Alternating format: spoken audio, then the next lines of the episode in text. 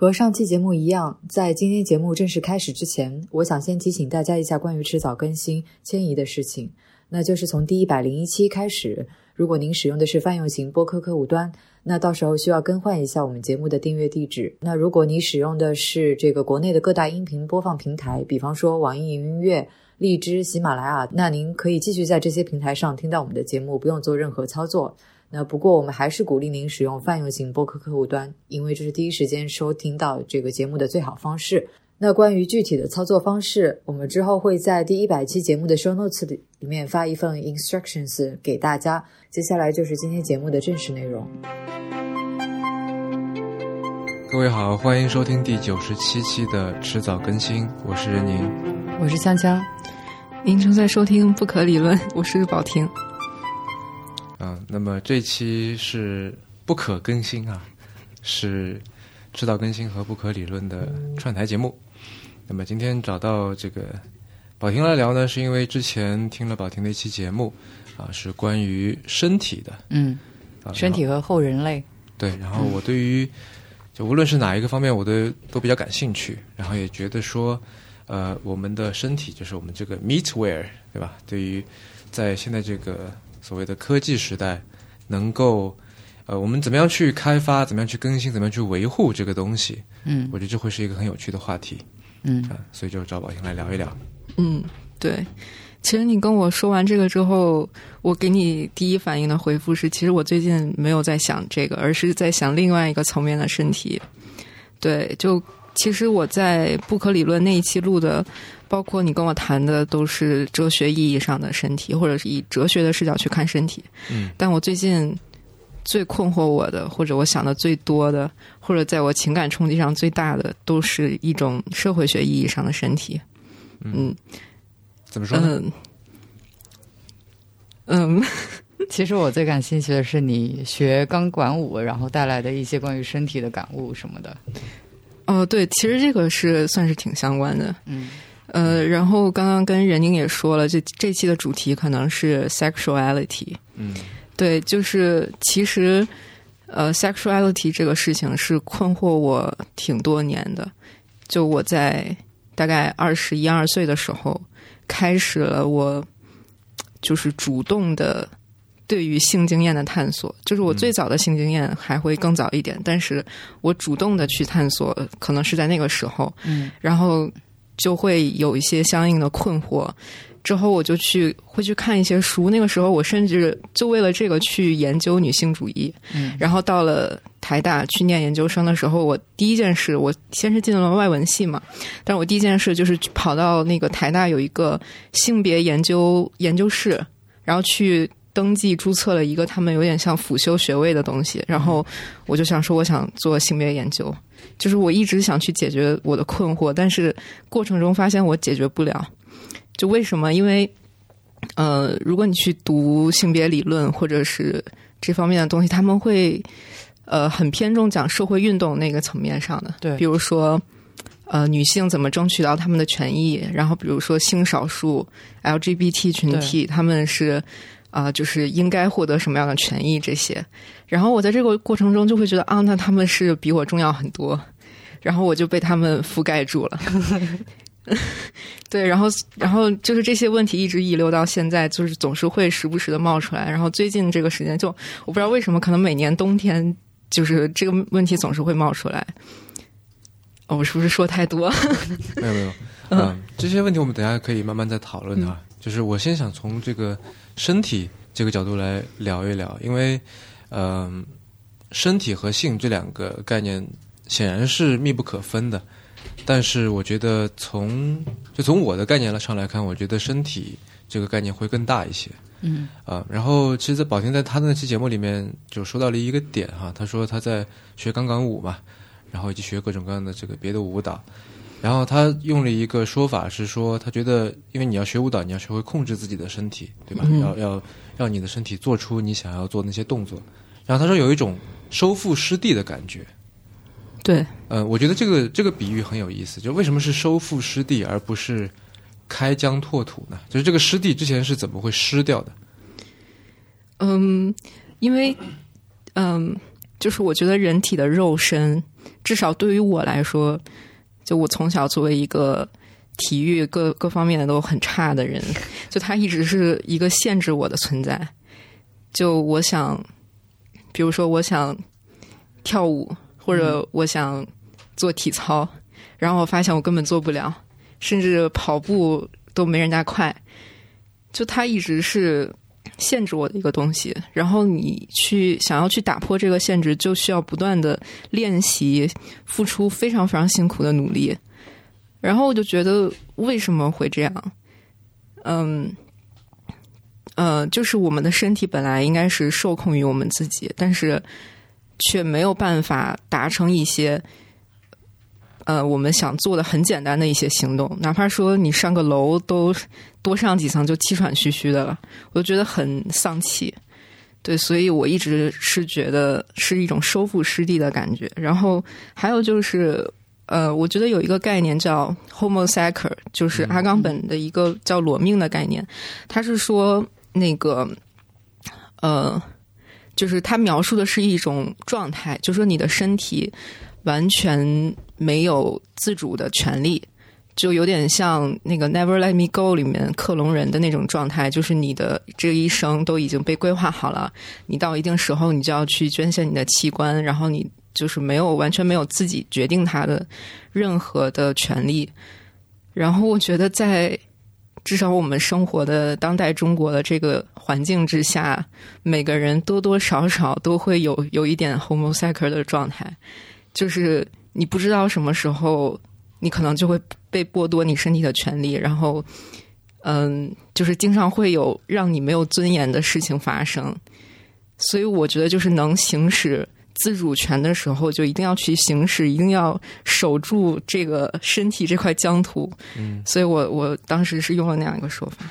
嗯，因为从我的角度，我我是比较喜欢体育的，然后呃，无论是说已经。我平时已经在参与的一些体育运动，或者说是，呃，去学、去体验一个新的体育运动，我都会很感兴趣。啊，比方说前段时间我去跟朋友一起去练了一次自由搏击，啊，然后，呃，其实就是我们在看人家打拳击的时候啊，虽然说这个外行看热闹的角度好像就是呃胳膊在那甩来甩去，但其实你击出一拳的时候是一个全身的动作。就是你是从脚掌蹬地开始发力的，嗯，对，然后你的这个力从这个呃脚掌到膝盖到这个呃腰部到骨盆，对吧？然后到肩膀、肘部，然后最后才是打出去那一拳。嗯，对，好像这种格斗类的都是它其实不是在于说你那个招式怎么样，而是在于你发力的那一下。对，就是这种体验是我之前没有过的，嗯，所以就对对于我而言，就是学会一种新的去控制。去体验自己身体的一种方式，有点像是在开疆拓土。就它是一个之前是一个呃我不知道的一个领域，在在地图上它是有一层迷雾的。然后哎，我体验一下，发现原来是这么回事儿，我明白了，这感觉很奇妙。就我当时也是听到他节目里面在讲的那个收复失地的这个比方，其实我觉得还是给我一种非常充满希望的感觉，因为我也是一个从小体育就非常不好的人，可能唯一擅长的就是做仰卧起坐，然后。所谓收复失地的话，就是说，似乎你原本就是，比方说在运动方面，你的这个潜力、潜能一直都是在的。然后三号，你通过后天，比如说找到你比较擅长的那一项运动，啊，或者是说通过某一些方式，比方说现在的话有各种科技啊等等产品来帮助你发掘出原本潜藏在你就是体内的这种能力。然后像你所说的这个开疆拓土的这个比喻的话，对我来说感觉更加。遥不可及或者困难一些，嗯，但从另一个角度哈，我我也能够理解这种这个收复失地的感觉，因为从很早很早吧，从苏格拉底、柏拉图就是那种灵魂肉体这个二元对立开始，其实从那个时候就开始就已经有对身体、对肉欲的这些贬低了。然后，但是在我们现在这个时代，我觉得，哎，对于肉体的这种你说追求也好、崇拜也好、消费也好。又开始起来了，所以我觉得这某种程度上也是一种这个算是收复失地吧，对吧？那比方说这个互联网上浏览量最高的就是色情内容，啊，我这几天在看那个 Steampunk 那 Streampunk 那本书嘛，嗯，然后它里面就说到说，呃，他在刚开始做这个，就 YouTube 的创始人刚开始在这个呃设立的时候就立了一条规矩，说我们不准上传色情内容，因为他担心说，如果一旦开了这个口子，因为他他是基于这个呃言论自由嘛，就是说呃你什么话都可以说，但是你要为你的话说的话负责，对吧？你什么样的视频都可以传，但你又要为它负责。但上面唯一的禁掉的东西就是色情内容，因为他担心说这个口子一旦开了，就会让这个 YouTube 上面就充斥满色情内容。嗯，变成了第二个 Pornhub。啊，对，有有一种这样的感觉。呃，那就是我在想的是说，但是在现在这个阶段，我们对于美丽的肉体的观赏的这种追崇，你觉得是不是有点过了？就是你看，你轻非常轻易的就可以找到很多很多的各种各样的关于身体的图片，无论它是不是色情，硬的或者软的。然后，呃，就你觉得是一种恋人呢还是恋物呢？我在想，我觉得是一种自恋吧。就是我一直觉得，就实现自己的 fantasy 嗯是一件很幸福的事。就包括比如我最近在 B 站上关注了一个跳舞的女生，嗯然后她就是那种穿着很性感的丝袜、超短裙，然后就是那种整个屏幕就是她在跳那种比较性感的舞，然后大家会觉得哦，这种舞就是一个很典型的那种辣舞，还是叫热舞，就很多男生都会去看的。但是我就觉得就很美，但这种美不是说我的审美我就喜欢这种舞，而是他认为他这样的他自己很美，然后他展现出来了，而且他就比如说现在。他可以买到这些服装，而且他可以把自己跳舞的这个整个过程录下来，还可以跟大家分享。那这个在以前是做不到的。那现在大家都可以实现自己的对自己的这个 fantasy，呃，我觉得这样的内容就会多起来。嗯，或者可以讲，就是你在观赏这个女生跳舞的时候，你更多的是练她这个人，或者是从她这个人当中散发出来的一些东西，一些性感。然后可能就有的人，呃，比方说，我猜测有些男生可能更多的是练物，对，嗯，非常多人说是练腿，还跟他具体，哎，是腿吗？难道不是脸吗？或者胸？反正这种舞下面最多的弹幕和评论就是说好腿之类的。哦，但如果你是他的话，嗯你会有什么感受？因为你也作为一个日常在练舞的人，你会觉得说你们都在看重我的身体，而不是在看我的就舞蹈本身吗？对，我记得你在节目当中也有提到，你之前会把自己的那个跳舞的视频传到社交网络上面。对，就是嗯，其实我我的做法就是又有另一套我我自己的体系，可能不适用于所有人。但我觉得就是这种行为，它主要还是一种自我满足。然后别人去看你，可能就是真的是用别的眼光去看他，看你可能真的就是看到你在跳一个色情舞蹈。但是我自己看我自己，就是我在实现我心目中的一种美。嗯，就比如说，就我觉得那个 Dita Von Teese 非常美，那是什么就是那个身价最高的脱衣舞女演员。啊？然后她现在也是也算是一个 celebrity 吧。嗯诶，她是那个曼森的前妻吗？哦，对对对，就是那个，哦就一看照片你应该就知道还，是很漂亮。呃，就她整个造型都是 vintage 那种。然后她，我觉得她就是一个彻底、完全贯彻，就是把自己的 fantasy 实现到极致的一个人。就她真的喜欢那种 vintage 古典的那种长相，还有打扮。然后她所有的妆容啊、衣服啊、头发都是她自己弄的，她不用化妆师那些。对她真的非常厉害，而且她为了把腰弄到非常非常细，还做手术取了肋骨出来。对，然后我觉得就是她整个最后最终呈现的那个效果，真的就是很美。我也没有说我非常喜欢脱衣舞，但是我觉得她跳脱衣舞就是美的。嗯嗯嗯诶但这我也觉得腰细很漂亮，但是这个就是我会怀疑说，那为什么会产生腰细非常漂亮、非常性感的这种这种审美？嗯，那那我相信它很大一部分是这个社会建构的一个成果。对，那所以就是说，这个自我的 fantasy 似乎也并没有那么自我，很多时候是反映了他人的对你的、对女性的 fantasy。嗯就这个社会建构的影响是一定会在的。嗯呃，就呃，我这 我怎么东 东扯西扯？就我又想提到一个人，就是那个 Hannah Gatsby，她她是一个那个呃喜剧 stand up comedian，然后她最近就是做了一场特别著名的脱口秀表演，然后是她的告别秀。嗯，然后那场叫叫 The Net 吧，好像是，然后就是网上都有视频可以看，就特别特别棒。然后她因为是她是一个女同性恋，而且他是就长相有点像，乍一看有点像男生的，嗯呃，然后他成长的过程中，而且他成长的环境是一个非常保守的一个特别落后的小城市，然后他就会讲到说，其实他的成长过程给他的影响就是，他会对他是女同性恋这件事感到非常羞耻，他甚至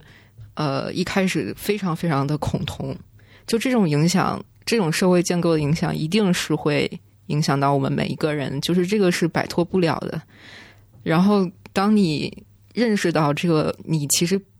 并不需要去接受这个社会建构的时候，又是一场非常漫长的跟他搏斗的过程。但是斗不斗得赢，就也说不好，就也很困难吧。嗯，那当然了，就是我们平时都觉得说，好像一个社群或者就一个国家也好，一个一个民族也好，是由个人组成的嘛。但其实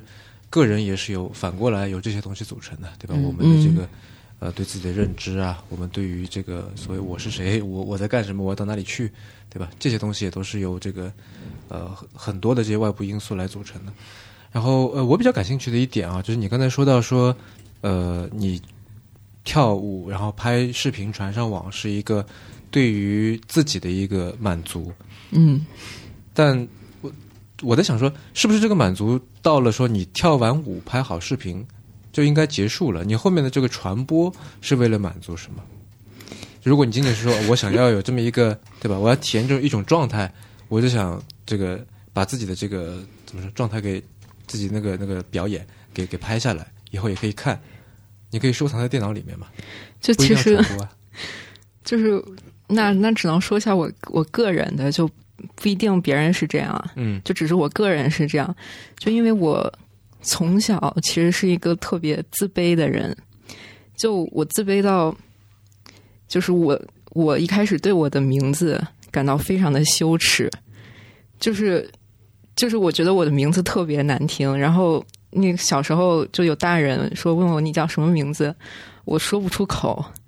就就到这种程度，嗯。然后，然后后来就是各种各样的自卑，比如说我自卑我的声音非常难听，我自卑我长得不好看，身材不好，等等，就是一一系列外在的。然后后来又进化到内在的，比如说没有才华，写的文章很烂，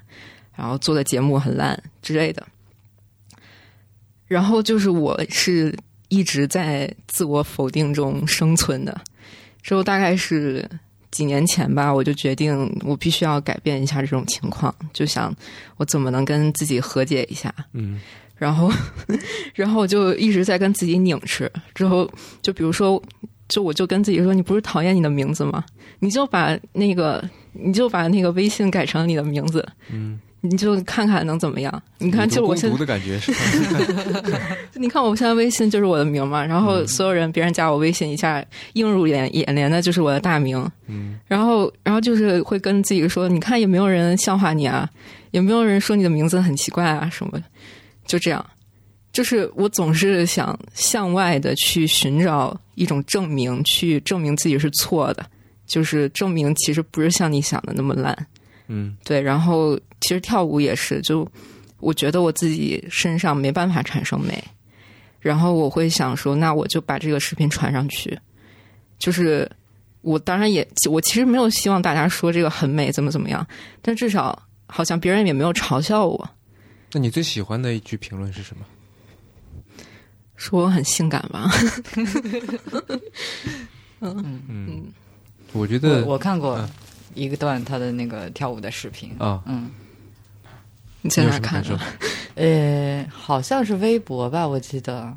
还是哎是微博吗？有什么感受？我觉得非常厉害，就是因为你知道我其实身体特别不协调的人，就只要是稍微学过一点，就是有一点舞蹈基础的人，看那个就会知道我跳的真的非常烂。嗯，但是尽尽管如此，我虽然知道我跳的非常烂，但是我就是还是想传上去，就就让自己知道其实不会被嘲笑的。怎么说呢？就虽然说身体在以前哈、一直都是被打压的，就都说好像内在美比较重要，好像说呃什么心灵美才是真的美，类似这种。没有啊，在哦古希腊的时候还是挺崇崇尚身体的呀。那他们更崇尚精神嘛？其实呃，其实还可以，还有另外一个比较社会层面的原因，就是我最近看了一本书，是一个台湾的呃研究，就是比较提倡性解放的一个学者，他叫何春蕊，然后他就写了一本书叫《豪爽女人》。就是那个性格豪爽的豪爽，然后他口号是“豪爽女人，女人豪爽 ”。然后，然后他在那本书里面就说，就说现在社会上普遍有一个逻辑，就是男赚女赔，就说，呃，男赚女赔，能解释一下吗？就就这个逻这个逻辑背后呢，就是有几是有几个前提的，是大家社会上比较认同的，比如说，嗯，就女体，就是不管是男生还是女生，在观看身体的时候，观看的都是女体，就是男生的身体好像是不是很值得观看的。嗯还有就是女生的身体被看了，谁看了谁就是赚到了。嗯，然后，如果男生的身体被看了，那那个男生是赚到了。嗯然后，嗯，呃，然后女生的身体就是只有三点值得看，尤其又以最后一点最值得看。这个就是这个是何老师提出的，就是这个逻辑后面的四个前提，然后就说这个社会是这样运行的。那作为一个豪爽女人，就应该打破这种男赚女赔逻辑，就因为你看，就呃，像有很多这种社会案件，就会比如说什么男生蹲在女厕所里面偷窥，或者是有很多那种电影啊、什么小说都会描写说一个年少无知的小男生偷看隔壁家大姐姐洗澡，嗯，就是那种对对对。对，我记得骆以军的小说里好像也写过，我记不太清了。反正就是这种太常见了，就是男生他在成长的过程中一直在进行这种呃性方面的探索，但是在这方面女生就完全没有，不可能说一个女生在男厕所偷窥这样。嗯，听你这么一说，好像就我所看到过的那些录音癖的案例，好像都是男的。嗯，对，嗯，哎，其实你是不是看到过，就遭遇过类似的这样的事情？是的，有一次在那是我上高中的时候，有一天早上去那个上学的路上，因为当时我家离那个学校非常近，我都是步行上学。早上啊，早上啊对，然后就是我还记得好像是冬天吧，或者天比较冷的时候，就是在路上，然后你就看到说从那个岔路突然出来一个人，然后因为我是近视眼，但是我除了在那个时候在上课的时候，平时是不戴眼镜的，所以幸亏我没有戴眼镜，所以就是只是模模糊糊的看到有一个穿着长大衣的男人，然后蹦到我面前，然后突然把大衣给敞开，嗯嗯然后我就飞快的从他身边跑了过去，因为非常害怕。嗯嗯，你在害怕的是什么？因为通常这个录音癖这个行为就是跟比如说精神问题啊什么的，就是比较相关嘛，所以我怕他接下来可能会做出一些其他的一些猥亵型的行为啊，或者发疯啊嗯什么的。嗯嗯嗯对，这就是一个很典型的，就男体被被你看是他赚了。对对然后就在这种逻辑下，女性的身体其实一直以来是有一个隐形的价码存在的。嗯，然后这个价码就成为了父权社会下一妻一夫一妻制度的基础。嗯。就甚至我在上大学的时候，我身边会有同学，就就是女性同学，她会觉得就是我不能有婚前性行为，就不然我就好像不值钱了一样。嗯，对，就是就是这种观念已经根深蒂固到在我就几年前的时代，然后我身边的同龄人，然后甚至是家境还不错、受过良好教育的，他们依然会这样想。对，所以就是我，我觉得我就是很想打破这个。对，然后何老师就提出了一个打破的一个路径，就是叫“玩儿”的概念。嗯，这个玩儿呢，就是说啊、你这个逻辑下，他给你规定了非常狭窄的情欲路径，然后玩儿就是要拓宽你的情欲路径，然后不能、啊什么叫情欲路径？呃，这个这个词是那个何老师用的，嗯然后大概就是指，比如说，呃，你实现情欲的方法只有可能一夫呃，先是男女朋友，然后结婚、这样。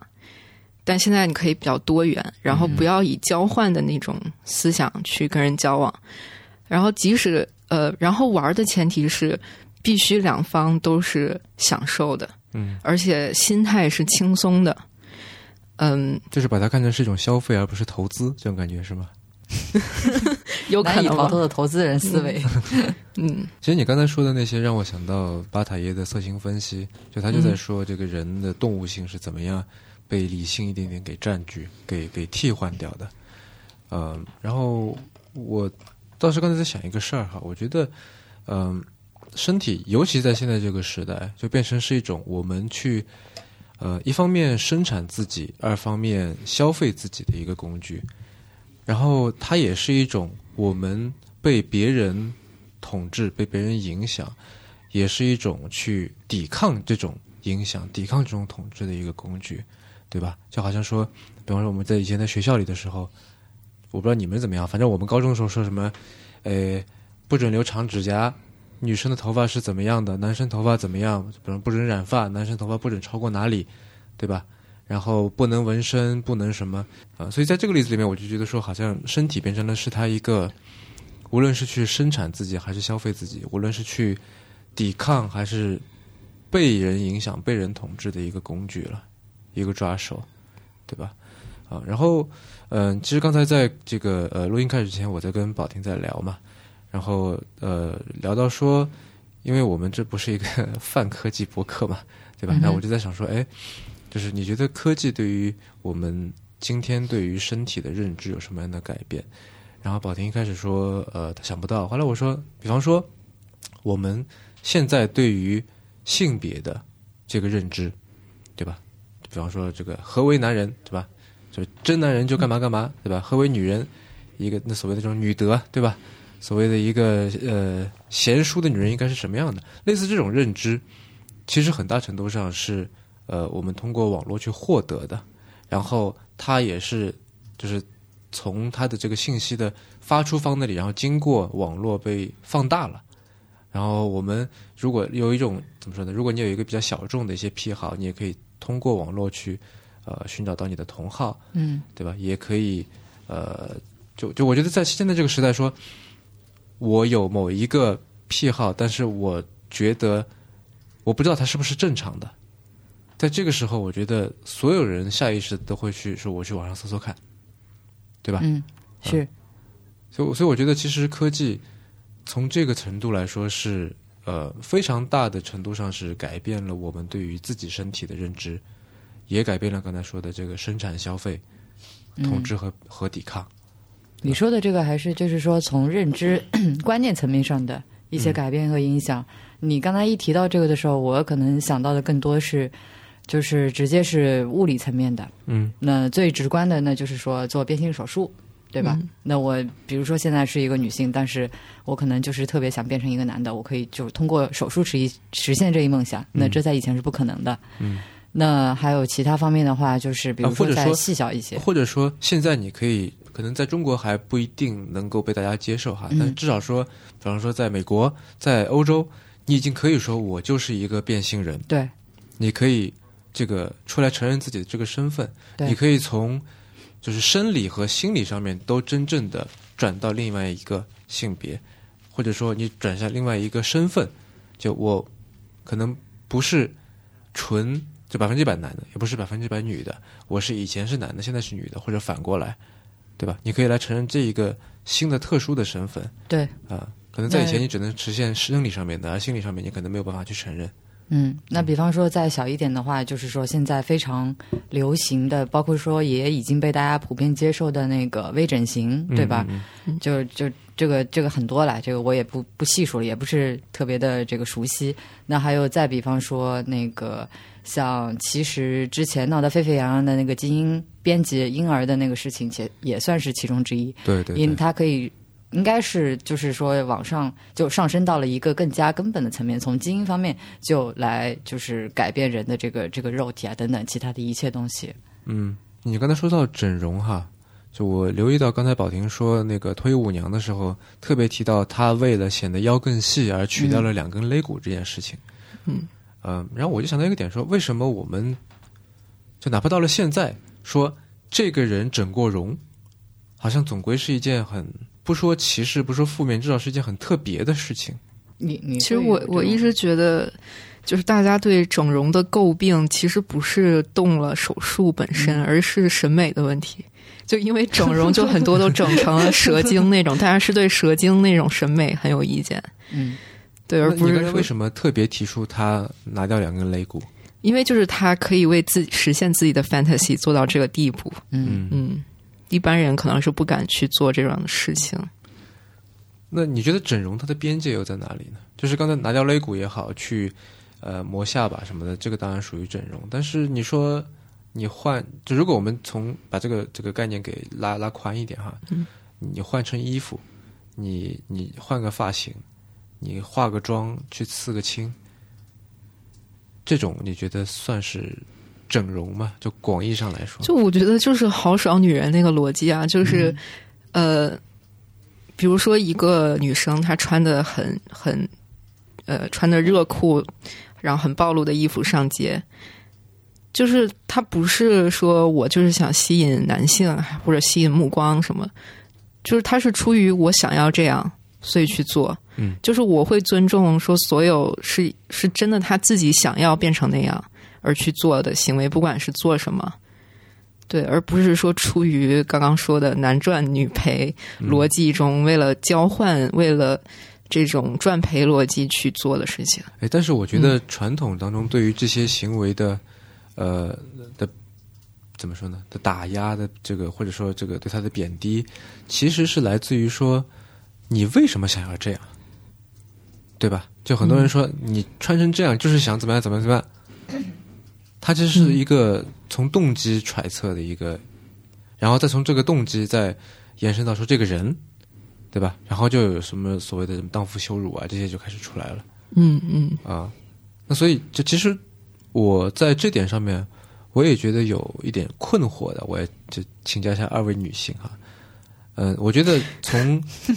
对，就这个问题，其实我在我那期身体的节目里就已经提，就我自己问过我自己，我到现在还没有想明白，就是到底为什么？就我觉得我想让自己变性感，就是我为什么会想让我自己变性感？就其实我也没有想明白这个事情，但是我我会觉得，就是我自己很性感，就是美的。嗯哎，当你就是因为一般我们对于性感的认知里面，就很大程度上都是关于这个 sexual 方面的，对吧？嗯嗯，然后在这里想问的是说，你觉得性感和自信在这里面是属于属于差不多的意思吗？哎，其实你这个好像点醒了我。所以其实当你在谈论自呃那个性感的时候，是更多的是指自信吗？就坦然面对别人的眼光这种感觉，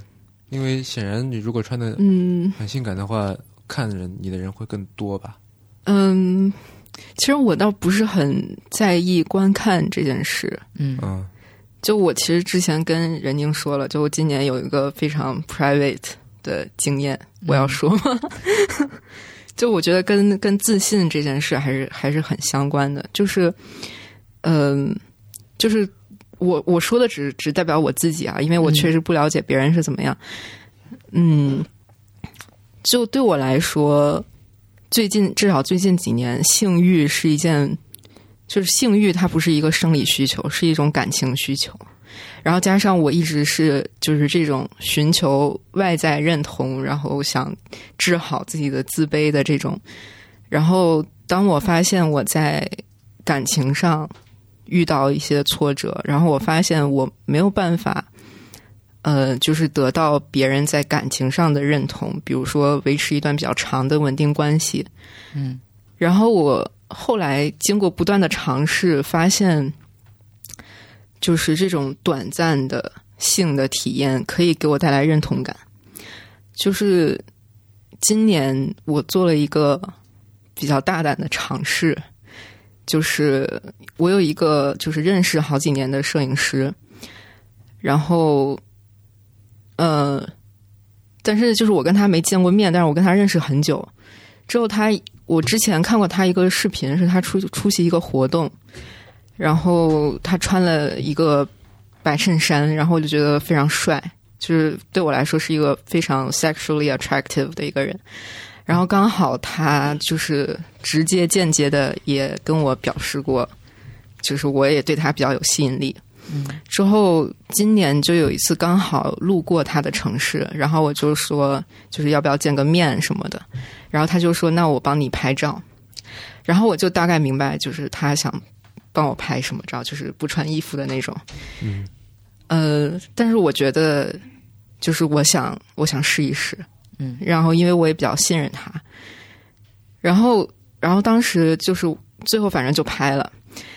嗯。当然不是不是那种什么酒店嫩模那种照，就是还是嗯其实并不色情，很性感，嗯但是并不色情的照片，可以这么讲。对对，就其实我啊，其实还是有一点担心的，就是我没有全脱，就还是没有露最后一点。对，然后反正就是拍了一天，然后过程当中，然然后也有睡，之后因为就是我上一段比较稳定的感情，我我觉得我遭到了身体上的拒绝。当时的情况是，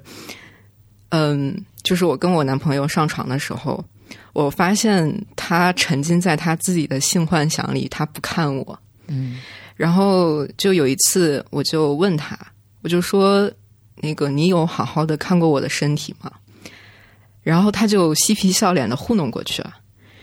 之后过一会儿，我就我就什么穿衣服，就收拾准备准备走了。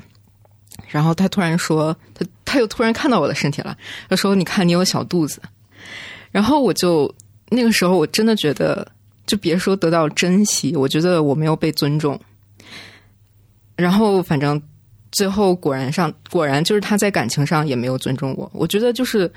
对一个就是在这种亲密关系里面，对一个人身体的珍惜，其实某种程度上是能反映他对你就是感情上对你的珍惜。嗯。然后继续说回那个摄影师那件事，嗯，呃，然后当时是这样，就是我们正在拍，然后我差不多已经就是脱脱的差不多了，就是剩内衣了，然后他他拍就是拍到一半之后就开始摸我的腿，然后然后就是他那种摸是。不是说我要我现在要干什么了，我要刺激你，然后我要进入前戏或者怎么着，就是他那种摸真的是，就是 this is something I can't resist 那种感觉，然后我就觉得我被珍惜了，就那种感觉真的是情感上的，不是肉体上的。嗯对，然后反正那天就是拍了很久，而且他非常专业，然后各种调光，就因为从白天拍到晚上，就光线也在变，他调一个光就调很久，嗯，他就真的很认真的想把我拍的好看，然后我就觉得，就天呐，我从来没有获得过这么大的爱惜，真的是心理上获得了满足，获得了自信和认可。所以从那个时候，我可能就觉得，或者从那很久之前就觉得性感是一件比较重要的事。对，因为它会给我带来这种情感上的满足。嗯嗯所以你在追求，就是你在追求性感的时候，就是我在我在想，这是一个，就是呃，从刚才那个宝婷的这个故事里，我我听他在讲哈，但是我脑子里的这个背景的这个想法，我还在你想刚才像你那个自信和性感这件事情，嗯哼因为呃，自信很大程度上是基于他性的，对吧？就是说，我们生下来那很多就是从小时候父母给的爱，对吧？说你很重要，你很厉害，各种鼓励，然后慢慢建立起这一部分的自信，然后到了后面，呃，我们可能可以自己来给自己生产这部分的自信。好，那么呃，像宝婷这样的，她从别人那里获得了很多的尊重也好，欣赏也好，那她会转换成另外一种自信。那么，嗯呃，这份自信可能会导致，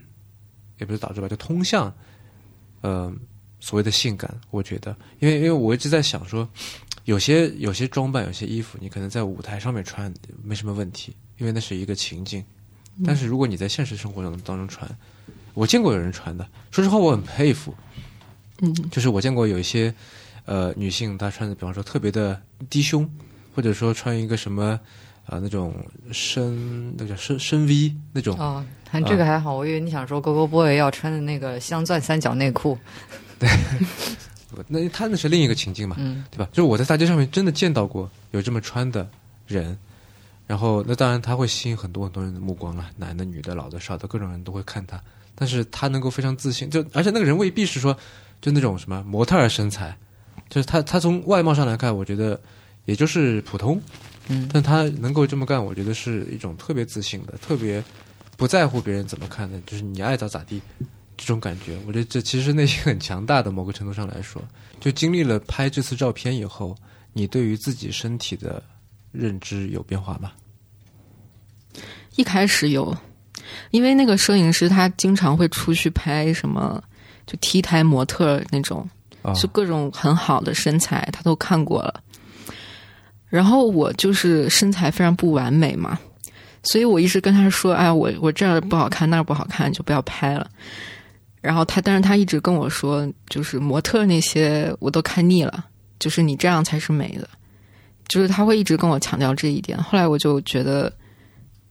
啊，好像我这样不完美的也是可以的，但不知道生活就是充满了拒绝。就是就是就是因为因为我跟他拍照片那个东西，就是就是那一天嘛，过后我们也没有非常经常在联系，然后也是日常生活中也不是有也不是经常能得到这样的认可，然后反正就几个月之后就消费光了。这句话让我呃，宝婷刚才说的那些话让我想起多芬，就那个品牌啊，嗯，之前做他曾经过一个做过那个 campaign 是吧？对对对对，嗯呃，应该还挺有名的，就是类似那个卡片的名字我记不清楚了哈，类似好像是说，呃，就是其实你你比你想象的要美丽，对类似这么一个一个标题哈。他的做法是说，首就是找了一堆画师，然后呢就隔着一个帘子，然后比方说找一堆这个女性，然后让他们隔着这个帘子来对画师描述自己，然后画师就画一张像。然后呢，再找另外一群人，然后向画师描述刚才那个人，嗯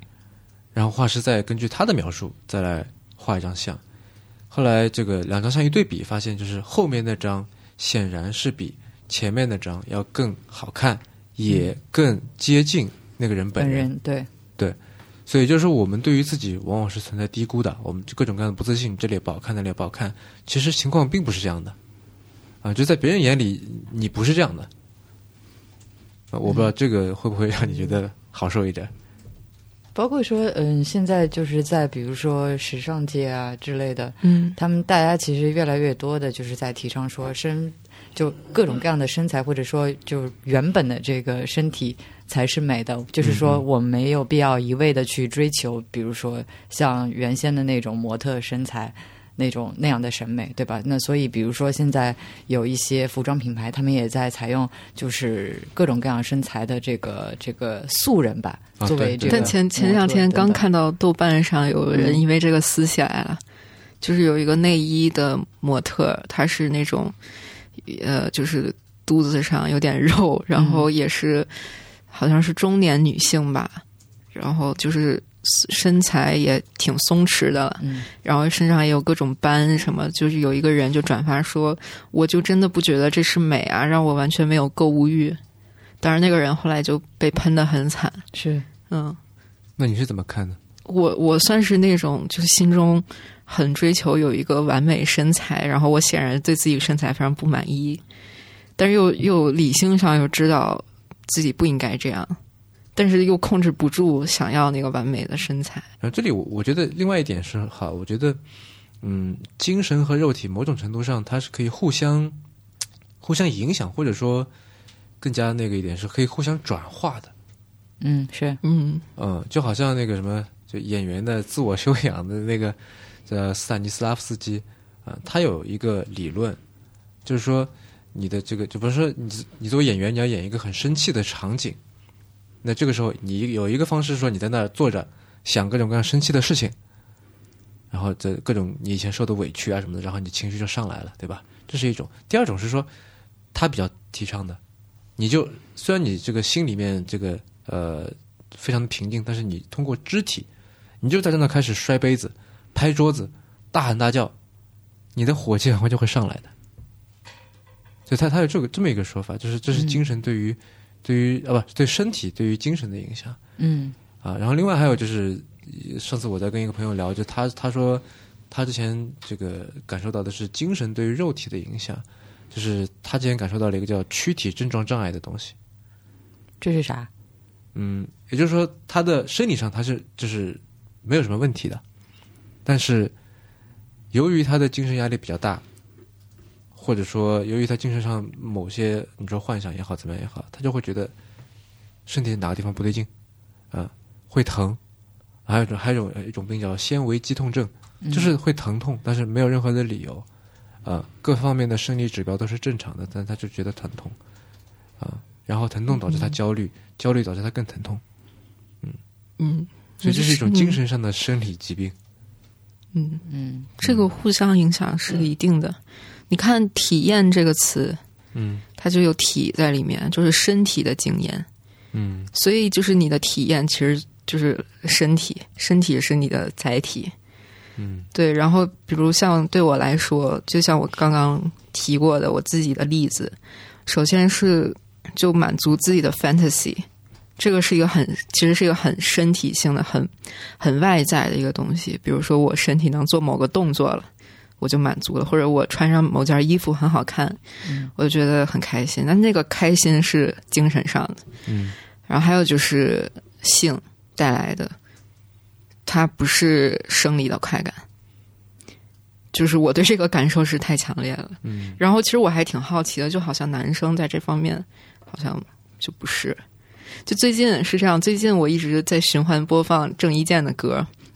然后就发现，因为郑伊健明年要开演唱会了，然后郑伊健对我来说是一个很性感的存在，我就非常想去看他演唱会，但是去不了。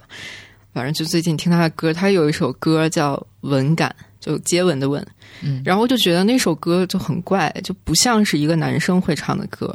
就我觉得男生听那首歌是不会有共鸣的。他那首歌讲的就是我在回忆我跟女生热吻，然后那个吻的温度感觉好像还留在我心里，然后直通向我心。就我觉得这这种体验好像是女生比较经常有的，好像男生不太有。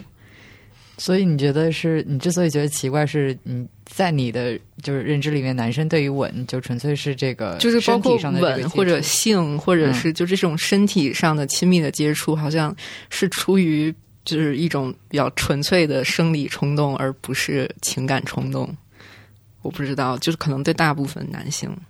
机器人，你要不要来回答一下？呃，我觉得纯粹是生理冲动肯定不是啊，对吧？肯定会有这个情感上面的因素的。嗯但是我我自己的这个猜测，我觉得可能也是，如果从比例上面来说的话，可能男性会怎么说呢？就是生理冲动会多一些。嗯，这是这是我的一个猜测。然后你刚才说起那首歌啊，我倒想到另外一个事儿，就是嗯，放到三十年前或者四十年前吧，《文感》这种歌，我觉得根本就不会出现的吧，对吧？它就是所谓的黄色歌曲嘛，现在。那我们现在身边环境里面越来越多的各种性暗示，或者软色情，或者甚至硬的色情，对吧？就你们觉得这是对性本身是一种增强还是一种消解啊？啊，就是我不说，我拿我自己举例子哈，嗯我记得我九十年代就刚刚小时候，那时候所谓的那些那些这个，就好像穿个比基尼就就非常了不起了，嗯，就已经觉得说特别，就大人会捂你眼睛那种。对，对有一种伤风败俗的感觉。对，嗯电视上有一个什么接吻镜头，大人也觉得你不该看。嗯，我不知道现在的家长是怎么样，但是我觉得如果我有小孩的话，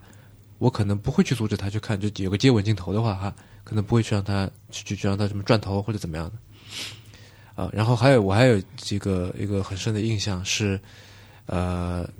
哪一年啊？泰坦尼克号在中国上映的时候，啊，那时候我印象很深，是我是跟呃我的一个邻居小朋友，跟我妈，就我妈带着我俩一起去看的。然后我我觉得我妈应该是不知道里面会有这些这个裸露镜头对裸露镜头的。啊，然后就去看了，因为那时候几乎人人都去看嘛，万人空巷。啊对对对，然后看了以后，其实我们三个人都有点尴尬，在那个时候，你妈妈没有蒙你们的眼睛吗？没有在电影院里边嘛。哦啊，然后我印象很深的是，我就是在那个就是 Jack 给 Rose 在画像的时候，嗯，我是故意蹲下去去接 去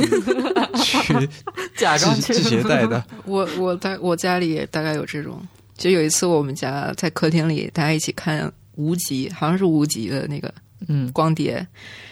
然后就有那个张柏芝的床戏，嗯，那个时候我还挺小的，好像上小学还是上初中我忘了，然后就我也是故意去接个水，大家都有类似的经历。那我很幸运的，当时看《泰坦尼克》是跟同学一块儿去的，没有大人在场。但你有这个觉得尴尬吗？我已经有点记不清了。嗯，我觉得可能当时就是还是小屁孩，也不知道什么吧。嗯，对，但是就是我是在想哈，现这个事情如果放到现在，应该就我那时候可能十岁十几岁，类似这种年纪，小学高年级吧，可能就已经已经不是说啥都不懂，但是也不是啥都懂。啊，是吗？你作为这个家里面全部都是医生的，从小就看解剖图长大的人，难道不是啥都懂吗？那身体刚才说了嘛，身体和性是 两回事儿嘛，对吧？嗯嗯嗯，然后我是在想说，在现在这个环境，我不知道对于现在的这些青少年，以及就是他们长大了以后，他们就是对于这个环境，对于他们的性本身是一种增强还是一种消解？是说觉得说更自由、更解放，还是说由于这种东西越来越多，所以性这个事情对他们的刺激度就很小了？嗯其实我是这么看的，就是因为以前那个时代的问题，就比如说有相关的规定啊，或者甚至法律的条文啊，就禁止了那些东西。然后这个是社会上的一种性压抑，然后这个东西，反正我在我看来是绝对应该被打破的。嗯然后性应该是一个可以很轻松的，就是不应该那么禁忌的去被谈论的一个话题。所以其实我觉得，就是这种性暗示啊，或者是有性指涉的无处不在的这种东西，我觉得没有什么不可以的。但你觉得这里存不存在一个一个边界？就是说，所谓过分嘛，就是有没有一条、一条，就是过了过了这条线，你就有点太过了。嗯，就是这个边界应该是一个主观的边界，就是如果说让你觉得不舒服，那这个肯定就不行。嗯，就是我觉得是主观的。我之前在日本的时候路过过红灯区，嗯然后我忘了是东京还是大阪了，有一家成人影院，我估计现在已经没有了吧，现在也没有人去电影院看这种这个这个三级片了。但是他那时候是把就是那个电影的海报就贴在他的大门口，嗯嗯，也就是说是当街贴的。嗯，未成年人都随时可以看到啊，。对，任何人走过都可以看到，而且贴的很就很大的海报，嗯巨大的海报，几人高那种海报贴在那里。然后我那时候就觉得说，天哪！我我我是那时候是可能二十出头吧，对吧？就我在想说，那就这小孩看见真的不要紧吗？嗯对吧？就他的那种是真的是非常带有非常挑逗的性意味的海报，而且是我记得是呃录两点的。嗯，所以这个在你看来就是属于过了的。对，我觉得这个有点过。过。嗯嗯嗯，就是如果说你是贴在一个就仅限成人的场合，我觉得可以；但你贴在一个任何老老少少走过路过都能够看得到的一个就大街上，我觉得有点觉得有点过了。嗯，所以你觉得还是存在着这么一个就是一个一个边界。嗯，对，我不知道宝婷怎么看？你觉得这个其实我我是觉得，就你说的这种，它其实不算很色情。就就我觉得这种很直接的，比如说我就露哪哪哪，是不是色情？他他他不是说一个人直挺挺的站在那儿，然后就就 就露个上半身，不是这样的。就他是嗯摆出各种各样非常挑逗的姿势。你嗯想，色情电影的海报啊，他是，嗯它是为了吸引大家去看这部电影的。嗯嗯啊，他不是像那个生理解剖图那样，那那种那种我觉得也无所谓，嗯，对吧？课本上也有，啊嗯，你说的就是对。未成年人有影响这一点，可能会有吧。但其实我也不知道，比如说，如果是一个十六岁或者十七岁嗯比较性早熟的，我觉得他也完全可以接受。当然，可能比如也就是换一个十十六七岁，他可能就就是没那么性早熟，就不能接受。我觉得就是这这一切都是非常主观的。嗯，或者说，我之前其实想到过，就想过另外一个问题是说，为什么小孩不能看这个？嗯，这是我一直以来的一个疑问。对吧？就是，呃，我就是之前我们读书的时候哈，有过一种说法的，当然是有点是为了对抗老师了，说世界上没有早恋这回事儿，就是说一旦他已经，要么就是他太小还不懂得去恋爱，要么他就已经懂得恋爱了，对，就是不不存在说早恋这回事儿。这是一个 case by case 非常个人主观的事儿。对，就是你不能说是人家都是十八岁谈恋爱，你怎么就十六岁就开始谈了？所以你是早恋，你不该恋。嗯，就就就是早恋是一个特别呃武断、特别专 专制的一个一个一个说法。嗯，那所以就是说，恋爱是这样子的。那我们刚才讲的这个这个色情电影的这个海报，是不是也是属于同一种情况呢？对，我也在想这个事儿嘛，就是如果他是特别小的一个小屁孩，他可能看这个就跟看一张猫的照片、狗的照片是一样的，对，没有任何的感觉。这个人穿衣服不穿衣服对他来说是无所谓的，对吧？也就是说，或者这个这个人本身，就我们有的时候说，就是进男澡堂、女澡堂，如果这个小孩足够小，其实他在大家大家眼里是没有性别的，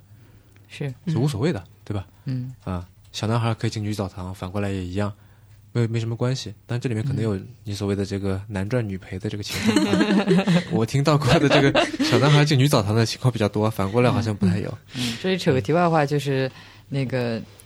前两天我们去看《龙猫》，然后这里面那个电影里面有一幕场景是，就是那个爸爸他有两个女儿，一个大一点在上小学，另外一个很小，好像是还没有开始上学。然后有一幕场景是他们在那个呃一起在在在在洗澡，在那个澡盆里面。其实我当时看了还觉得挺奇怪的，嗯因为在我们的这个文化里面好像很少出现这样的情况。但是你后来解释了是，就是说在日本的话，其实经常出现，比方说这个跟呃女儿跟爸爸一起这个泡澡，对对对，是这属于传统挺稀松。平常的一个事儿。嗯，之前还有一个呃综艺节目呢，就类似好像是说，就日本人居然能做出这种事，就是日本人自己做的，拿来自嘲的。嗯啊、就是他来做这种事，然后找一堆外国人，就那种会说日本 会说日语的外国人来那儿，就是摆出 嘿这种感觉。啊，就里面有一个 case，就是说父亲居然可以跟女儿洗澡，而且这个这件事情可以持续到可能女儿十几岁青春期为止。嗯，这个。嗯，直到女儿自己不愿意了、害羞了，在此之前都是可以的。嗯嗯。我刚刚回想了一下，就是我小的时候，因为我是属于好像是小学吧，就那个时候我还不知道，就是小孩是怎么怀上的，嗯就我完全不知道那个过程是什么样的。然后结果有一天我上网的时候就点开了，就是不知道为什么我在上网的时候我会喜欢看性感的图片，而且是女性的性感的图片。嗯然后我就就点着点着，然后突然就跳进了一个外国的色情网站，然后我就震惊了，就是我我完全不知道男的和女的还可以干这这种事情。然后从从那开始，嗯，就是后来就学会了自慰什么的，是是是以那个为契机的，嗯。然后我觉得是跟我后来可能比同龄人性早熟一些有关系。但如果你说真的对我有什么很致命的影响吗？我觉得没有。如果我当时没有看到那个，比如说我十六七岁或者甚至是成年之后才看到一些色情的东西，但我我觉得那我成年之后的情感生活可能会走很多的弯路，我不知道。嗯因为这种事情也没有如果的嘛。嗯嗯，我我倒在想哈，这个我们所谓的不能让小孩过早的接触这些跟性相关的东西，是不是背后隐藏着的是所谓的就跟那个男装女男男赚女赔有点像的，是把性本身当成是一种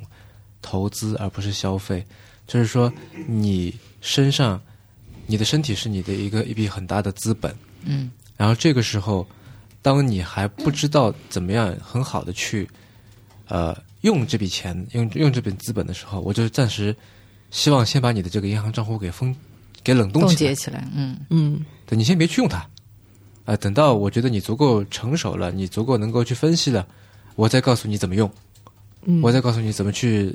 呃，解冻这笔资产，你可以拿出来用。嗯，背后是不是这样子的？就怕你乱花钱这种感觉。嗯对，就其实其实这种别人可以决定，就什么时候是适合你的，什么时候是不适合你的，还存在一种情况就是，嗯。呃，就是还是那个 Hannah Gatsby，他在他的那个脱口秀里面说的，就他在里面批判了毕加索，就毕加索，他好像是强奸过一个十七岁的少女吧，呃，好，我记得是是这样。然后 Hannah Gatsby 他就说，嗯，就是就是毕加索他的说辞是，十七岁的少女是他的黄金时期，就应该享受性爱什么的，所以他去做了那件事。但是 Hannah Gatsby 就说，没有人能决定谁是谁是什么年龄是他的黄金时期，应该有什么。嗯对，当然就是未成年人他会有很多安全上的事情，就当然是应该有相应的规定。但其实我觉得这个事情，如果就是放在成年人身上啊，比如说，比如说我们反着想一下，就是比如说我如果现在面对一个三十岁的男人，那我 assume 他是一个比较性成熟的人，但其实他他完全不是。那我是不是就对他做了一种不好的假设？嗯，因为你的这个假设是基于怎么说大数据，是，就普遍的一个认知。对，嗯就这个普遍认知并不能到，并不能应用到任何一个个体对，其实啊、我可能就是把话题扯远了。就是我还是挺想问一个问题，就是我发现，就是现在会有很多口号或者性教育说，女生要勇敢的说不，就是好像在面对性的时候，好像女生会经常遇到 not ready 的这种状况。嗯但是我发现好像其实男生也会，但是由于那个男赚女赔的逻辑，大家会觉得啊，你可以享受性是男的赚到了，所以你不会 not ready。但是好像男的是会，而且其实就虽然我是一个女的，但是好像就是站在男性的角度上来看的话，在这种情况下，他们身上就是呃感到的压力其实也是蛮大的，嗯。因为他通常会被认为是你应该 ready 的那一方。嗯。嗯。然后如果说他这个时候要说不的话，其实也是承担着非常大的压力。你你觉得呢？是啊，就是那种说，哎，你不行，对，然后不行是一个就是在普遍的认知当中对男性可能最大的攻击之一。对，嗯，我就记得有之前有一个日剧，就是新垣结衣演的那个逃避逃避可耻哦却有用，然后它里面就是我觉得那个真的是特别现实的一部剧，就虽然他那个设定有点那个。嗯，就是他现实有一个有一个细节，我记得特别清楚，就是新垣结衣，他就是他们到比较后期的时候，两个人已经比较有感情了。然后他有一天晚上就对那个男生，就星野源，嗯提出了就是想求欢。嗯然后呢，就是星野源那个男主角呢，他就是一个程序员，是个处男，就完全没有性经验，就是处于一个完全懵逼的 not ready 的状态。之后他就慌乱之中拒绝了新垣结衣，然后女生就非常的伤心，嗯就非常的伤自尊，伤自尊到第二天他就跑回老家，他觉得没办法面对这个事情。嗯就是我觉得那个场景其实是特别，我特别能理解，就是因为我的经验中也有这种就很伤自尊的这种情境，但是就是如果你你用打破男赚女赔那个东西去想的话，其实其实是不应该这样的。就其实那个不是针对你的，就不是说因为你不够有魅力，或者是怎么样，所以我没办法进行这个事情，而是可能是他的心理状态上没有准备好，或者怎么样。就有种说亏本不，我都做亏本生意了，你还不愿意这种感觉，是吧？嗯嗯。但你刚才说的那个呃毕加索的那个例子啊，倒让我想到李敖。嗯，就李敖是一个就众所周知比较喜欢少女的一个人。他虽然说到后来这个七八十岁了，但是他的女朋友一直都是十几岁的女孩儿。嗯，然后大家就也有人就就诟病他嘛。那么从我的角度，我会觉得说他其实某种程度上，也许这个并不是说是某个生理上面的欲望，而是心理上面的欲望。就是如果你去看他那本。上山上山爱，嗯，里面就是他跟两个十七岁的少女，十七还是十八岁的少女，呃，进行长篇累读的大量的对话跟上床的一个描述，然后好像最后，我觉得我忘了他有没有明确写出来吧，就这两个少女其实是母女来的，啊，就是说有可能那个是他自己的女儿，就后面那个少女，类似这种啊，我有点记不清了，但是，呃。从我的角度看来，我我从那里面感受到的是一种他对于衰弱的恐惧。嗯，就很多时候你去追求那些呃年轻的靓丽的肉体，是你不想老嘛？是对吧？就像那个，我记得白先勇也写过，啊，就是说这个是就少，但因为白先勇是同性恋嘛，所以他写的是男性的少年的那些肉那些肉体。啊，他不停的去写写写写，然后再写说老年的肉体是多么的衰弱，怎么样怎么样怎么样，很很丑陋，很不堪。然后我我是在想说，现在我到了这个三十多岁这个，因为以前可能不会去想这个衰弱这种话题的，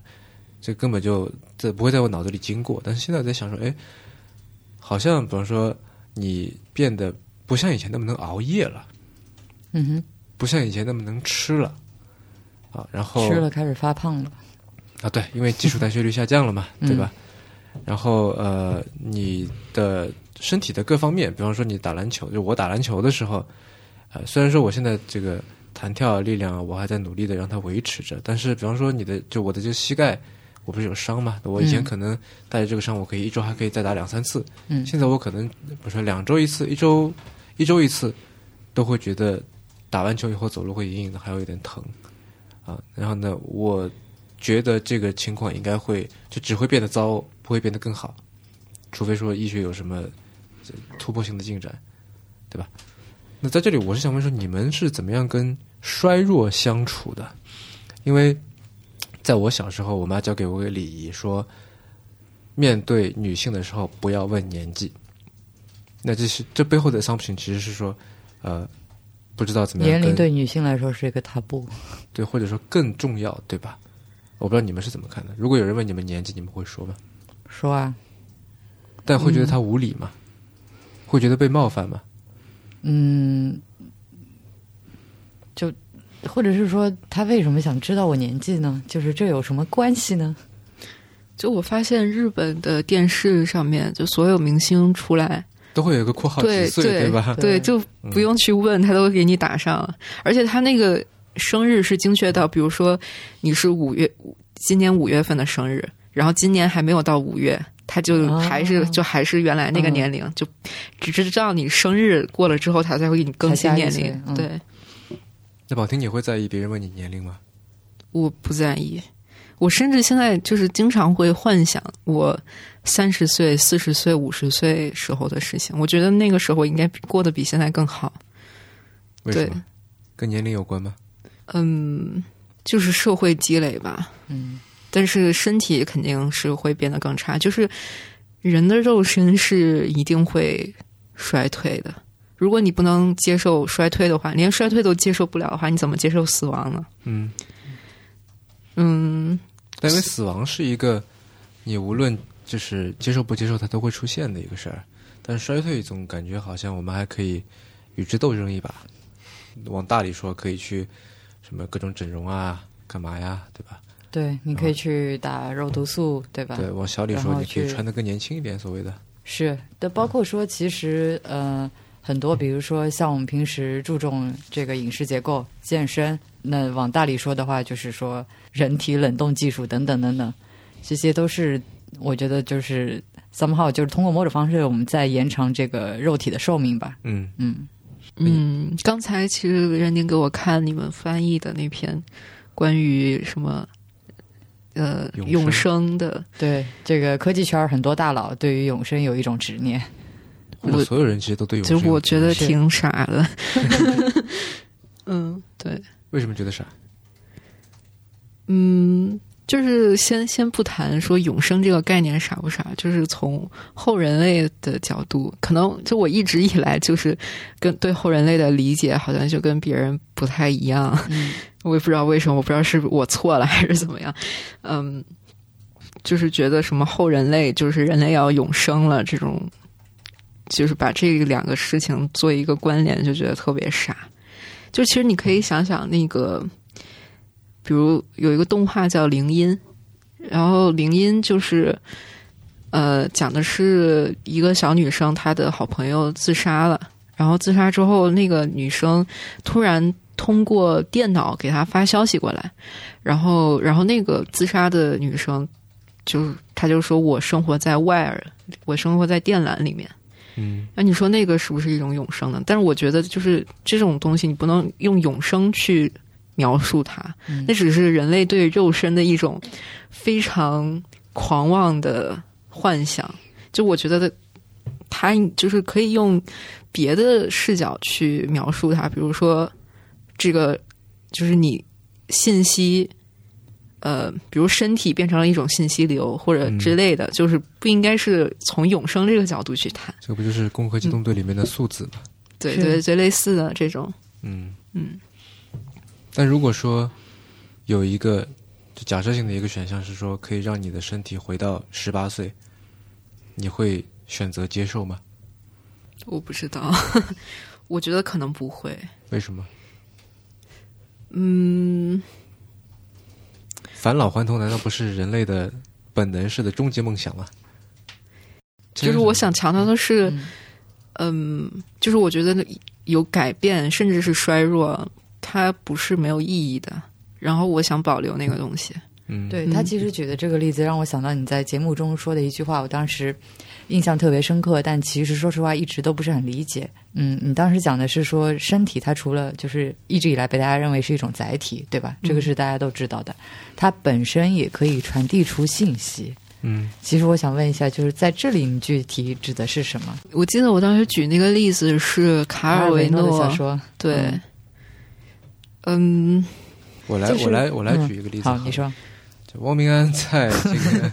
以前一本书里面写过光头，嗯。啊，然后他说光头是首先光头是这个身体的一部分，对吧？嗯。然后他说光头是可以传递出很多信息的，比方说他说如果说头发是自然的一个象征的话，嗯。那么光头就是把所有的自然全部都给砍断。然后，如果说大脑是我们的所谓的这个思想的策源地的话，那么光头就是把这个策源地给怎么说呢？弄得明明白白的、敞敞亮亮的给所有人看。哎，但是不是有的人上了年纪之后，这个头发渐渐稀疏，甚至秃头，那岂不是这个光头也是一种顺应自然的表现吗？没有没有没有，那秃顶是又是另一回事儿，嗯，OK，对吧？只是在这里，因为光头是刻意为之的嘛，嗯所以有一种好像是说对于生命力的扼杀，嗯，对吧？有一种有一种暴力性在里面，所以他觉得说光头是很狠的，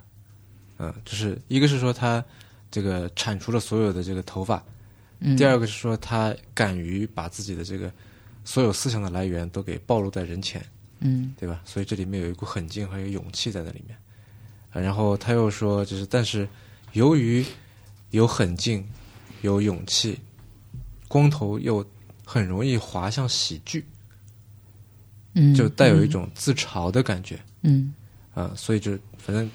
我前段时间在理发嘛，然后我就想到嗯这个，就想到了那个《熊出没》里面那个光头强，嗯，我觉得他就是这个很就是非常，我不知道他们是剧组是呃看了这个欧美安老师的这个书呢，还是怎么样，反正就是这个人设，我觉得非常好的说明了光头嗯的这个特点。葛优也是啊。哦，原来他要以啊，为什么要以光头形象示人？原来是这样。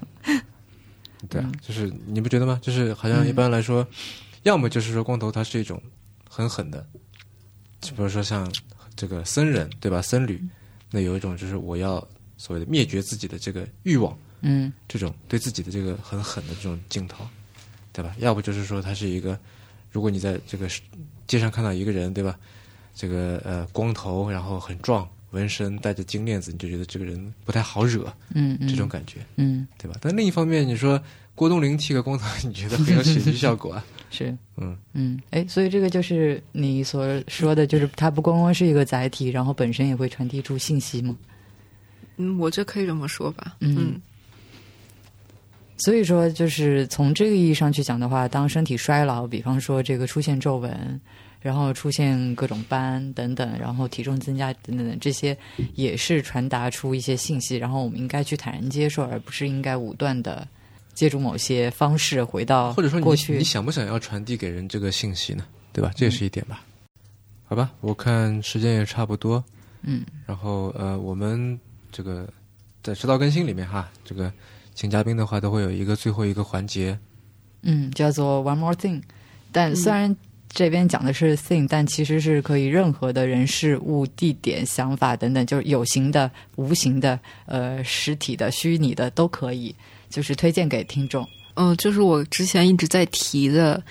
就是一个人如果去满足自己的 fantasy 的话，嗯会会很开心。就是所以我想推荐这种做法。然后之呃，Dita Von Teese 就刚刚提到那个脱衣舞娘，她出了一本书叫《Your Beauty Mark》，然后里面就是记录了她怎么样让自己变美的那么一本书。但是其实我不推荐大家去读，因为 因为那一本书据说就是他说是有很多干货，我看了确实有很多干货，就是教你怎么比如呃怎么去除体毛，然后比如怎么画，比如怎么锻炼身体，就是做瑜伽，然后比如怎么保养自己啊。然后我觉得，就除了真的是美妆博主或者生活方式博主，根本没有人能做到那样。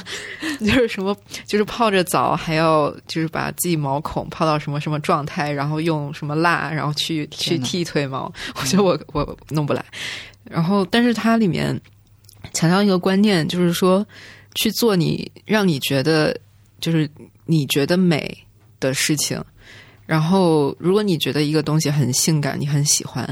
那你就去穿，但是不是穿给谁看的，然后也不是说为了某一次 occasion 去穿，就是你觉得它美，那你就一直穿，这样才是一种真正的性感。然后比如说我最近就是有一个新的爱好，就是就是可能也是满足我的一种 fantasy，就是我买了一种连体的蕾丝的内衣，我觉得特别特别的性感。然后就是我还没有穿给任何人看过，但是我就自己穿，我就觉得很开心。就是，然后可能你也看到我就是跳钢管舞那个视频，就是真的特别跳的特别不好，但是我还是会去跳，甚至穿着各种小裙子去跳。然后我就觉得，就是不要觉得自己很傻，或者是不就是太麻烦或者怎么样，嗯就满足自己的那个 fantasy，真的会非常开心的。嗯。啊，说回说一下那个钢管舞视频啊，就是我觉得可能是因为你在学这个，然后可能是从这个比较专业的眼光去评判，就是在我一个身体协调非常差的人看来，就有一种怎么说神乎其技的感觉。嗯，嗯，是吗？是啊，就是你可以想象一个人能够绕着一个管子在上面转，非常厉害。嗯哎，有没有男性在学钢管舞？有，啊，很多啊，真的有啊。有就有那种钢管舞大赛，它是分男子组、女子组的，那动作也是一样的吗？不太一样。嗯呃、就是是这样，就是男子组他会他配的音乐都不太一样，动作也不太一样。男子组会比较强调那种力量型的，嗯就比如说我从大老远跑过去，然后啪翻一个跟头，然后 就翻过去。但是女生可能就比较柔美，在上面转啊，怎么怎么样的。对，然后男生就是那种，但是上次我看了一个我朋友推荐的男舞者，钢管舞男舞者，然后他做的动作都是非常像女生的，很柔美的那种，然后我也觉得非常美。嗯，对因为因为在我看来，钢管舞是有一点呃阳具崇拜的隐喻在里面的，对吧？嗯，是。嗯，呃，就是。非常明显，我感觉。就是就是因为我平时也会偶尔上那个舞蹈课，就它不是说在馆上，因为它分几种，有那种在馆儿上，就它是比较训练力量，那叫技巧课，然后也有那种舞蹈课，然后舞蹈课教的那些舞蹈动作真的是充满了性暗示，嗯。比如说就是你就是在钢管舞旁边就走。转几下，然后你突然你就要把你的屁股撅起来一下，就是你要给观众看，然后，然后或者是就是反正总是要突然来那么一下，然后一开始我就很很不适应，但是后来，然后对他其实就是充满了这种暗示，嗯嗯。哎，但但是你刚才说的那个男舞者，他的舞蹈动作可能更偏力量型一些，他有没有一些就是挑逗的，或者说带有性暗示的动作？呃，基本来说，如果是那种呃，就是说从舞蹈角度上来说，因为比赛上大家就是看你的技巧，就你的力量什么的，所以不会带这些东西。嗯只是说可能比如夜店里或者就是真的舞蹈，就是跳的那种舞蹈，不是天上飞的像体操似的那种舞蹈，就会带一些。嗯，还从来没有看过啊，对女的我也没有看过钢管舞，就现场从来没有看过。嗯，好，下次有机会去看一看。嗯，那这期就先这样吧。呃，您刚刚收听的是迟早更新的第九十七期，这是一档探讨科技、商业、设计和生活之间混沌关系的播客节目，也是风险基金 Once Ventures 关于热情、趣味和好奇心的音频记录。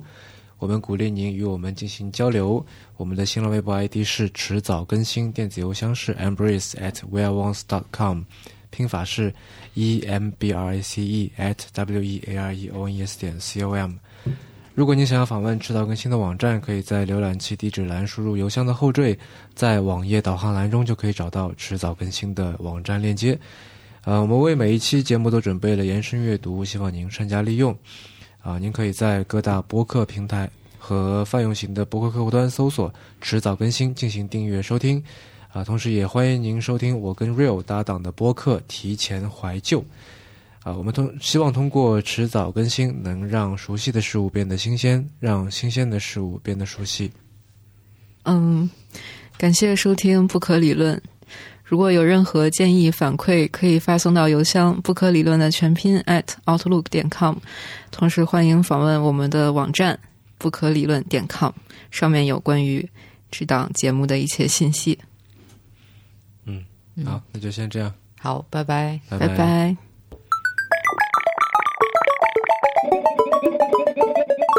哎，录一个小彩蛋吧。其实我我可以推荐另外一个东西，就是我很喜欢一部美剧叫《Masters of Sex》。哦，我好像看过哦一集。对，然后我我一直觉得那部剧是我的本命剧，就因为它它是一个非常典型的以性学 （sexology） 为外壳的，但它其实本质是 sexuality 的一部剧。嗯嗯就是 sexuality 这个东西，它是我这里引用一个学者是黄莹莹，嗯，然后它是一种弥散式的，就是说，呃，sexology 它可能研究的是，比如你的身体是怎么运作，比如人人类是怎样达到性高潮的，或者比如说 G 点是什么，类似的这种。但是 sexuality 除了呃 sex 这件事本身，还有比如你怎么对待你跟另一个人的关系，然后你怎么看待性这件事，然后你的性别认同是什么，就是它周边的一切事都可以放进来。然后包括我今天拿这本书叫《欲望与尊严》，它是讲呃，就是中国中国呃那个二奶。是这个作者是他十年前的论文，他研究的是就是包养二奶这个这个事情，然后他去采访了很多二奶，然后他就起的这个标题就很好，我觉得就是欲望与尊严。欲望就是大家谈到性，觉得就是欲望层面的事情，但其实它是关于尊严的事，sexuality 是关于尊严的。嗯尊严又是关于自我认知的。嗯嗯嗯，你在做出那些呃性感的姿势的时候，会不会有一种觉得自己在取悦观众的感觉？会，就就因为我我对钢管舞的热爱其实是喜欢它的技巧，就是我会觉我真正觉得它符合我的 fantasy 的部分是，比如说我能在那个一个管上倒立，但倒立其实是没有任何性意味的，就是就是它只是一个非常高难度的动作，就是我它那个高难度是吸引我的。也就是说，它哪怕不是钢管舞，是高低杠。对，这是为什么？就是我小时候对那个艺术体操非常感兴趣，就是那个也是我的一个 fantasy，、就因为它就非常高难度。嗯对，所以对他来讲，钢管舞可能就跟篮球对于你的存在比较类似。嗯嗯嗯